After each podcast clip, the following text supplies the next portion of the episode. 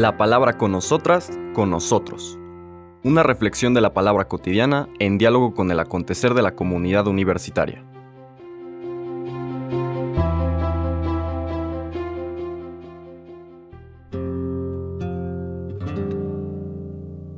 Hola, buenos días. Bienvenidas, bienvenidos a la palabra con nosotras, con nosotros. Hoy martes 29 de noviembre de esta primera semana de Adviento, en el que las lecturas y en particular los evangelios nos van preparando, van preparando el corazón, la actitud para buscar esta luz del Señor Jesús, aquel que nos trae la vida plena para la que fuimos creados. Nos comparte la invitación que Dios nos hace una y otra vez al proyecto de vida en felicidad y comunidad a la que Dios nos invita. Vamos a pasar del Evangelio de Mateo al de Lucas, en el capítulo 10, 21 al 24. En aquella misma hora Jesús se llenó de júbilo en el Espíritu Santo y exclamó, Yo te alabo, Padre, Señor del cielo y de la tierra, porque has escondido estas cosas a los sabios y a los entendidos, y las has revelado a la gente sencilla. Gracias, Padre, porque así te ha parecido bien. Todo me lo ha entregado mi Padre, y nadie conoce quién es el Hijo sino el Padre, ni quién es el Padre sino el Hijo, y aquel a quien el Hijo se lo quiera revelar.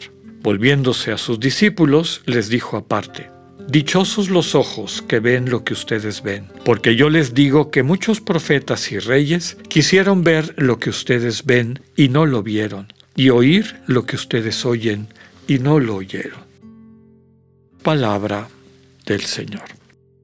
Ya habíamos comentado el día de ayer que durante Adviento, más que seguir un evangelio, como suele ser en el tiempo ordinario, y tratar de profundizar, de, de calar la pedagogía, la catequesis propia de ese evangelio, que nos acompaña día con día en secuencia didáctica en Adviento, la liturgia toma de varios evangelios. Ayer leímos Mateo, vamos a leer a Lucas, y así puede ir cambiando. Más que la secuencia didáctica propia del evangelista, está tratando de tomar de los distintos evangelios lecturas que transmiten un mensaje un mensaje apropiado para este tiempo litúrgico de Adviento, que es un tiempo de espera, Inclusive para esperar tenemos que prepararnos, tenemos que ir desarrollando una actitud interior. Ayer se destacaba sobre todo la fe, la fe que tenía aquel centurión, aquel pagano que bastaba para que el Señor lo pudiera sanar. Y veíamos como lo mismo en ese capítulo 8, la curación del leproso, la curación de la suegra de Pedro, el Señor viene al mundo para transformar la vida para que quienes están atados por enfermedades o por pasiones destructivas, es decir, estas posesiones de dinamismos destructivos en sus vidas, puedan ser transformados, sanados, capacitados para la vida plena que Dios desea para ellos y ellas. En la lectura de Lucas, lo que acabamos de escuchar, esto está presente en Lucas y en Mateo. Este registrar lo que dice el Señor en voz alta como una exclamación de júbilo. Dice aquí en el Espíritu Santo.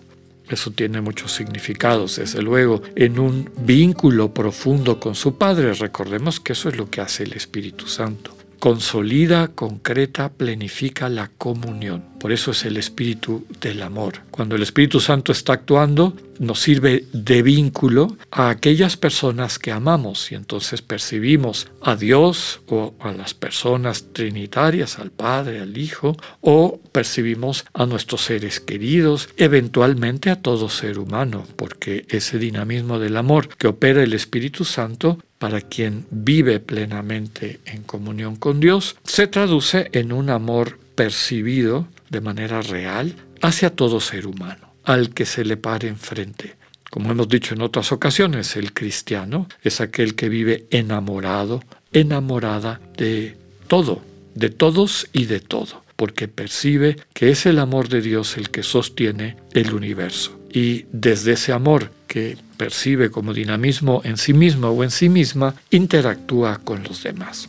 Con las mismas palabras lo encontramos en Lucas y Mateo. Lleno del Espíritu Santo, el Señor exclama, Te alabo, Padre. Qué sabio eres, Padre, Señor del cielo y de la tierra, porque estas cosas, es decir, la verdad, está escondida a los sabios y a los entendidos.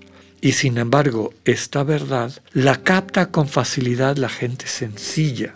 ¿Qué significa esto? La gente sencilla son aquellos pequeños de corazón, humildes de corazón, niños, en otras partes del Evangelio dice, quienes desarrollan esta actitud de niño o la reencuentran en su conciencia, son aquellos y aquellas que no pretenden condicionar a Dios que no están obsesionados, obsesionadas con sus planes, con su manera de entender el mundo, sino que cultivando el silencio, tomando eh, distancia de los dictámenes de la loca de la casa, de la mente egoica y egocéntrica, dejan que Dios les hable. Básicamente son las personas que cultivan la actitud contemplativa, que contemplan la naturaleza, eso que ha salido de las manos de Dios bien, bueno, sano, quien realmente contempla la naturaleza, renunciando a sus discursos, a sus rollos, hasta los rollos bonitos, y que solamente descansa en eso que Dios le comunica a través de lo que ha salido de sus manos, encuentra esta sabiduría. Sabiduría que, como dice el texto, está escondida a quienes viven obsesionados con su manera de ver el mundo, con su propio discurso, con su forma de interpretar las cosas. Y por esta actitud viven encerrados en la cárcel que construye su ego y no descubren este mundo que se desarrolla más allá de esos límites que ellos mismos, desde luego y su entorno también, les ha impuesto. Finalmente está esta recomendación o declaración que para nosotros los cristianos el camino al Dios vivo es el Señor Jesús. No creemos en ninguna imagen de Dios que contradiga la actitud del Jesús de los Evangelios. Por eso tenemos que ser muy cuidadosos con estas visiones más egoicas, filosóficas, del Dios Todopoderoso, Señor, Rey, etcétera, que parece una proyección de los tiranos de este mundo. Mismo Evangelio lo subraya. Los reyes de este mundo actúan así, no así entre ustedes. Y yo les he puesto el ejemplo, dice el Señor Jesús. Yo estoy en medio de ustedes como el que sirve. Este pasaje en Lucas viene inmediatamente después del regreso de los 72 discípulos que el Señor ha enviado y que vienen maravillados diciendo que hasta los demonios se les someten. Y el Señor les dice, no se alegren tanto de eso, alégrense que ya tienen esta sensibilidad, que ya sus nombres están escritos en el libro de la vida. Básicamente, que ustedes viven en comunión con mi Padre. Esa comunión con mi Padre, esta sencillez de corazón que les permite escuchar su comunicación, la manera como los ama y reproducir esa manera como les ama en sus interacciones con las demás personas, es lo que puede liberar al mundo, a, las personas que encuentren en su interacción, de todos los demonios que les sometan.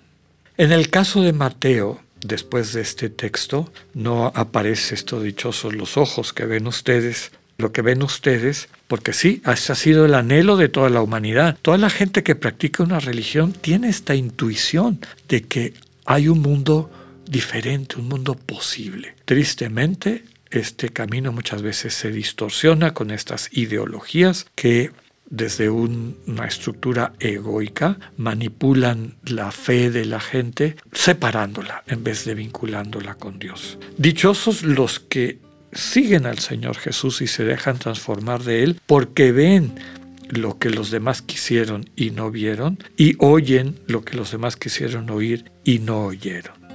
Pidamos la gracia de esta sencillez para poder captar el mensaje de vida que Dios tiene para cada una y cada uno. Que así sea.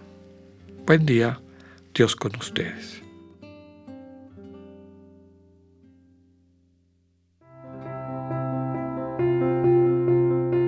Acabamos de escuchar el mensaje del Padre Alexander Satirka. Escúchalo de lunes a viernes a las 8.45 de la mañana por radiveroleón.com o a través de nuestra app gratuita para iOS y Android. Radivero León, no todo está dicho.